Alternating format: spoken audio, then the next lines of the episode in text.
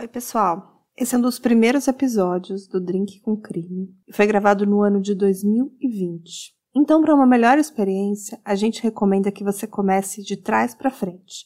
Pode começar lá pelo episódio 100, 120, que vocês vão achar mais bacana. A gente está reeditando esses episódios antigos para que tenha uma qualidade final de áudio um pouquinho melhor. Mas a gente ainda estava aprendendo. Então, por favor, tenha um pouquinho de paciência, tá? Olá, pessoal.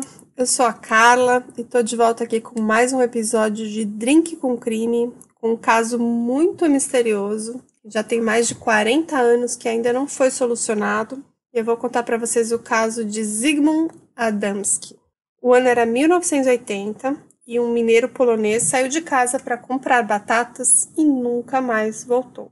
E o seu corpo foi encontrado em circunstâncias muito misteriosas. Eu vou contar para vocês corpo dele foi encontrado cinco dias depois, de bruços, em uma mina de carvão, usando um terno intacto, mas sem a sua camisa. E essa camisa sumiu e nunca foi encontrada. Também sumiram a sua carteira, sua aliança e seu relógio. E os seus sapatos estranhamente estavam amarrados um ao outro com extrema força, fazendo que os pés deles ficassem roxos. Então, naquele 6 de junho, esse corpo foi encontrado nessas circunstâncias inexplicáveis e segue até hoje alimentando diversas teorias da conspiração. Então, é o caso do Zygmunt Adamski, que nunca voltou para casa depois de sair para comprar as batatas. Será que ele foi morto num crime perfeito? Ou até algo ainda mais sinistro? Quem matou ele? Por quê? E como? E essas respostas nem mesmo as autópsias mais aprofundadas conseguiram dar. E para entender melhor a, a, história, a gente precisa saber quem que era ele, né? Ele era um polonês que vivia na Inglaterra desde jovem. Na Inglaterra ele se estabeleceu, ele se casou e viveu até perto dos seus últimos dias ali trabalhando numa mina de carvão. É, ele tinha uma esposa muito doente, que ela tinha esclerose, múltipla, e por isso ela era dependente de uma cadeira de rodas e na ocasião o Zygmunt tinha 56 anos. Ele era um senhor que aparentemente não tinha muita boa saúde, né? Ele era um fumante, ele também carregava sequelas de anos trabalhando numa, numas minas de carvão, né? Com minas de carvão. E por conta disso também ele desenvolveu bronquite. E por esse motivo ele tinha dado entrado, entrada uma aposentadoria, bem naquela época, mas não foi aceita. E vamos aos fatos da noite, né? Da noite do ocorrido. É, o marido saiu para comprar as batatas, mas anoiteceu e nada, e a mulher ficou preocupada, ele não voltava. E a esposa dele, a Leocádia, contatou a polícia, né, que iniciou uma busca pela região. E nesses cinco dias, antes do corpo dele ser encontrado, é, fizeram, refizeram todo o trajeto que ele foi até o local que ele compraria as batatas e confirmaram que ele passou por lá. Mas depois disso não se sabe mais nada, ainda é um mistério, né? Então, fizeram buscas na região, nas matas, todos os trajetos e nada. Mas cinco dias depois, o corpo dele foi encontrado a 32 quilômetros da casa dele. E numa um local inacessível, assim, de difícil acesso, que era o topo de uma mina de carvão, né? Não era um qualquer lugar, né? O que faz o, o caso ser ainda mais estranho e mais sinistro, porque para chegar até lá, ele não poderia ter ido a pé, provavelmente uma distância considerável, ele era uma pessoa doente, com a sua saúde comprometida. Para chegar até lá, ele teria que ir num veículo. Também não é qualquer veículo, teria que ser um veículo apropriado para andar naqueles terrenos. Então, tudo é muito misterioso. Então, quem achou o corpo dele foi o Trevor Park. Ele trabalhava nessa mina de carvão e ele disse que já tinha passado por aquele local algumas vezes naqueles dias e não tinha encontrado nada. Inclusive, poucas horas antes, ele tinha passado, disse que também não encontrou o corpo, mas que ele foi lá despejar um, uma, um carvão que ele tinha para armazenar no local, e quando ele chegou lá, ele encontrou o corpo. Então, ele ligou para a delegacia, e essa foi a primeira sequência das características incomuns que rodearam a morte do Zygmunt, né? Que a mina de carvão era um lugar isolado, de difícil acesso, só seria possível chegar com uma caminhonete ou um veículo é, apropriado, mas não a pé.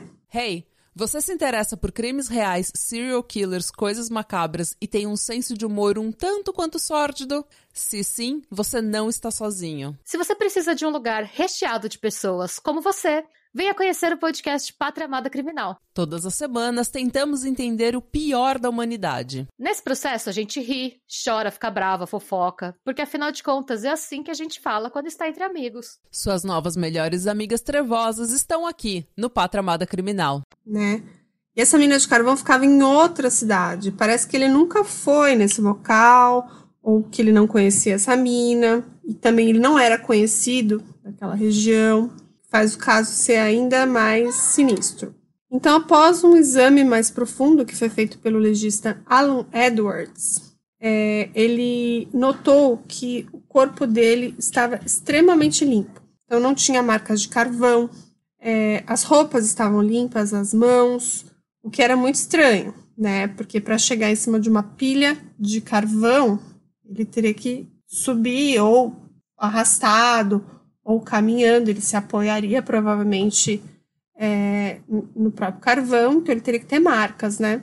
E o que leva principalmente a essas teorias da conspiração, porque além de ele estar muito limpo, ele tinha marcas de queimaduras no pescoço e nos ombros. É, mas os órgãos dele não apresentavam nenhum sinal de lesão ou de uma situação traumática, estava tudo impecável, a não ser essas pequenas queimaduras, né? E como eu falei antes, ele estava sem camisa, só de paletó, só que o paletó estranhamente estava com os botões nas casas erradas, então ele estava assim, é, colocado, mas não corretamente, sabe? Como se a pessoa colocasse os botões, é, não, não colocou os botões corretamente. É, ele também estava com o pé amarrado, os pés estavam roxos, tudo era muito estranho, né? A carteira, a aliança, o relógio, tudo de valor tinha desaparecido. É, o Trevor, que foi o funcionário da mina que também achou o corpo, falou que o lugar era bem vigiado, que ali ninguém entrava e saía, que ele já tinha passado por ali algumas horas antes e não tinha encontrado o corpo. Então tudo tudo é muito estranho mesmo. O legista ele concluiu que os pelos, a barba, o cabelo é, não tinham crescido nesse intervalo e que a comida que estava no seu estômago é, também não tinha sido digerida, apesar de ter passado cinco dias, o que era de se concluir que talvez ele tivesse morrido no primeiro dia do desaparecimento, né? É, mais estranhamente, as condições de conservação do corpo eram muito boas, então não tinha estado de decomposição, né? O que fez com que ele mudasse e colocasse como se a causa, a hora da morte dele fosse no dia 11 de junho, que foi a data que o corpo foi encontrado, né? Então existiam muitos conflitos é, em relação a isso, né? Agora, o aspecto mais misterioso envolvendo a morte desse mineiro foi que em cima das queimaduras havia uma substância gelatinosa verde amarelada que até hoje não se sabe o que é, nem a sua origem, nem sua composição apesar de inúmeras pesquisas que foram realizadas aí ao longo desses anos, né? Nunca foi possível definir isso. Então, como eu já falei, o corpo dele estava estranhamente limpo, não tinha nem marcas de carvão, como se ele tivesse colocado mesmo ali de forma muito misteriosa. Não tinham pegadas nos arredores, não tinha traço de luta. Então, assim, como é que um corpo vai parar em cima de uma pilha de carvão e nem ao mesmo, nem ao menos ele tá sujo, né? Como eu falei, para chegar até lá, ou iria caminhando, ou ele iria arrastado. É, uma pessoa também não conseguiria levar ele no colo é, sem sujar. Então, tudo isso faz com que essas teorias de, da conspiração e, e é, coisas né, alienígenas sejam sempre ligadas a esse caso, né? Então, incapaz de fornecer uma informação exata sobre a morte, né, o legista foi obrigado a colocar é, uma causa e baseado no histórico dele, colocou-se como parada cardíaca por insuficiência pulmonar. Mas esse resultado não convenceu muitas pessoas que acompanham esse caso há mais de 40 anos, o que abre espaço para essas teorias da conspiração, ainda mais por conta das marcas de queimadura na nuca, na cabeça, nos ombros, e também é, existe a possibilidade de aquelas queimaduras terem sido tratadas, porque parece que elas já estavam cicatrizando, o que seria muito incomum, né? Então especula-se que talvez esse, esse material gosmento aí, verde e amarelado, fosse algum tipo de tratamento, algo alienígena para curar as, as, queimaduras ou algo assim, né? Então quem, quem acredita mais nessas teorias pensa nisso. É, eu já vou mais pro lado de assassinato, sequestro. É, eu, eu, eu tendo a pensar mais por esse lado, né? Mas é, as, as, as pesquisas na época indicavam que ele não tinha muitos inimigos, ele não tinha dívidas, ou também não tinham bens materiais para motivar os criminosos a isso, né?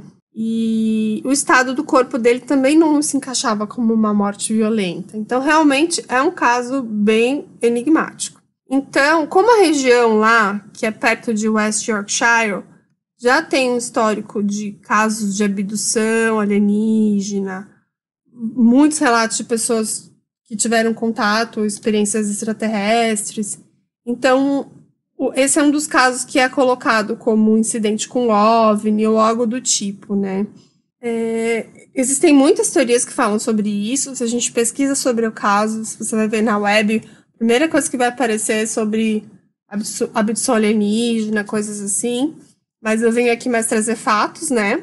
Então, quem quiser é, se aprofundar mais nisso, tem muita coisa na internet. Mas é, esses são os fatos que eu tenho, baseado nos os laudos e nos estudos que foram feitos de autópsia e tudo mais. Então, quase 40 anos depois desse incidente, é a morte do Zygmunt Adamski permanece um dos maiores mistérios aí da década de 80 e sem qualquer esperança de um dia ser solucionado. Então, espero que vocês tenham gostado do episódio de Drink com Crime de hoje. A minha ideia é postar semanalmente alguns episódios. Infelizmente, a gente não tem tempo disponível para isso. É, eu tenho pesquisado alguns casos legais e eu acredito que nas próximas semanas teremos mais dois episódios que eu estou preparando aqui para vocês. Espero que vocês continuem seguindo o canal. E é isso aí. Um grande abraço para todo mundo e até o próximo Drink com Crime. Hey, você se interessa por crimes reais, serial killers, coisas macabras e tem um senso de humor um tanto quanto sórdido? Se sim, você não está sozinho. Se você precisa de um lugar recheado de pessoas como você, Venha conhecer o podcast Pátria Amada Criminal. Todas as semanas tentamos entender o pior da humanidade. Nesse processo a gente ri, chora, fica brava, fofoca, porque afinal de contas é assim que a gente fala quando está entre amigos. Suas novas melhores amigas trevosas estão aqui no Pátria Amada Criminal.